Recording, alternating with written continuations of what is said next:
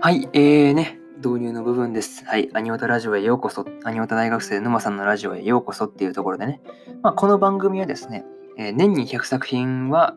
えー、アニメを見る男子大学生のね、沼さんがまあアニメに関する、まあ大体そのシーズンでやってるまあアニメの感想をただただ語っていくっていう番組になっております。はい。まあね、うん、楽しく聞いていっていただけるのがまあ一番なんで、はい。はい、えー、なんて言ったらいいんだろうね、難しいところなんですけど、はい。まあね、えー、番組のたあの説明欄のところにね、えー、ラジオの、まあ、メッセージやリクエストを募集する、まあ、Google フォーム、えー、作ってあるので、気軽にね、うん、何でも、自分はこのね、アニメの感想どうでしたとか、何でもね、えー、あとは何だろうな、うん、こんなタイトルとかはやらないのとか、まあ何でも、アニメに関することでも、以外、それ以外でも別に全然何でもいいので、えー、ね、気軽にメッセージでもリクエストでもいただけると、えー、ラジオで、はい、回答していこうと思ってるので、えー、気軽にね、てかまだ一度も来たことがないっていう、なかなか悲しい状態なので、えー、来てくれると嬉しいです。はい。えー、それじゃあね、え、本編の方移っていこうと思います。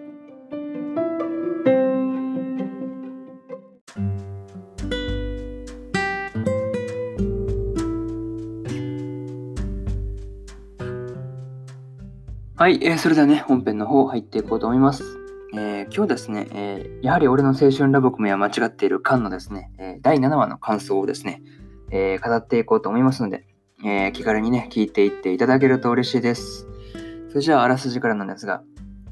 え材木座からの紹介で、遊戯部の畑の相模の協力を取り付けた八幡と結衣。5人での打ち合わせは父として進まない。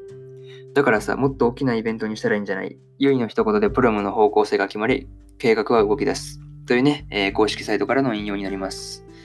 えー、まあ、ここからはね、感想の方になります。えー、一つ目がですね、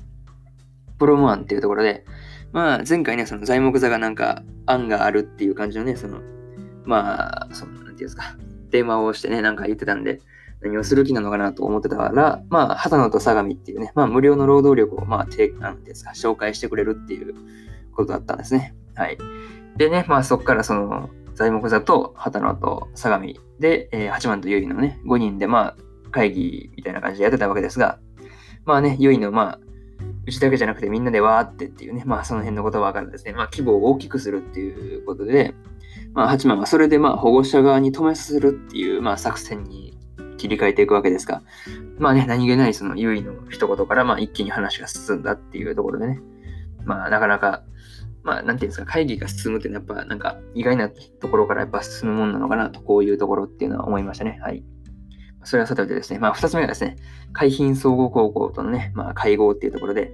まあね、海浜総合高校のね、まあ、生徒会長であるね、まあ、玉縄がね、まあ、久々に出てきたわけですが、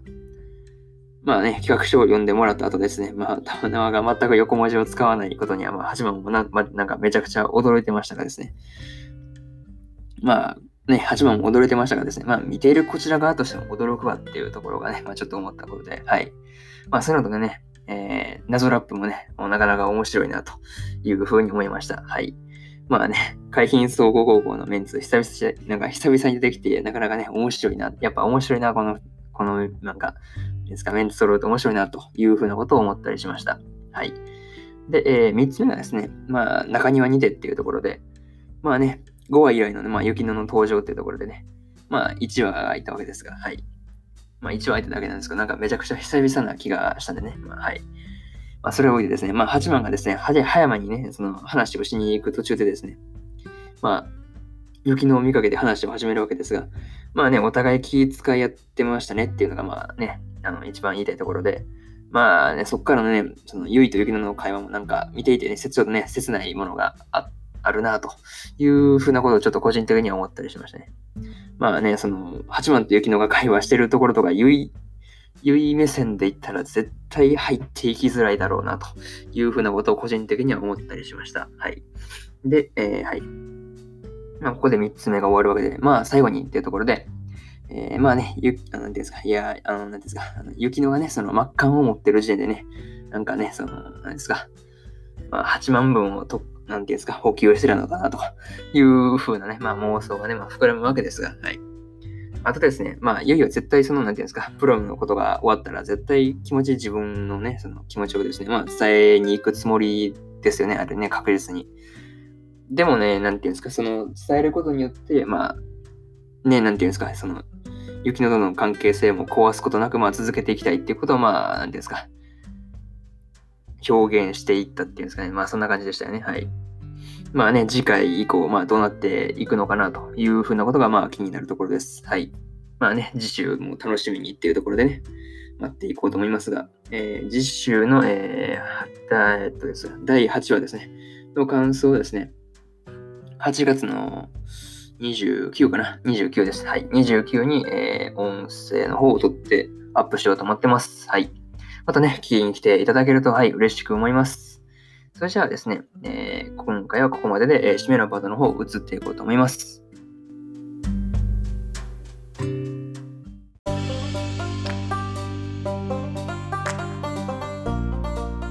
はい、えー、締めのパート移り変わりました。はい、えーね、うん。まあ、これからもね、えー、アニメのね、感想を、まあ、メインで発送し、はい、あ、噛んだ。ごめん。噛んだ噛んだ。ごめんなさい。はい。えー、ね、まあこれからもね、アニメの感想と、えー、まあ発信していこうと思っておりますので、えー、ね、え時間のある時にでも聞いて、聞きに来ていただけると、はい、嬉しく思います。えそれじゃあね、またね、あの、Google フォームから、まあ、しつこいようですが、まあ、質問、質問っていうかな、まあ、何でも、まあ、ご意見、感想等お待ちしておりますので、はい、気軽にね、何でも、ま、送っていただければ、まあ、ラジオ内で紹介することもあるかもしれないですよ。はい。ていうかまだ来たことないんで、絶対に紹介しますよ。はい。数が多くなってきたら怪しいですけど、まだ一本も来たことないんでね。はい。気軽にね、もう何でも、面白かったよ、でも、いや、ここはもう、俺はこう思ったけどな、とかいう風な、俺は私はこう思いましたよ、みたいな風なことでも、何でもいいので、はい。お待ちしております。はい。それじゃあ、またね。バイバイ。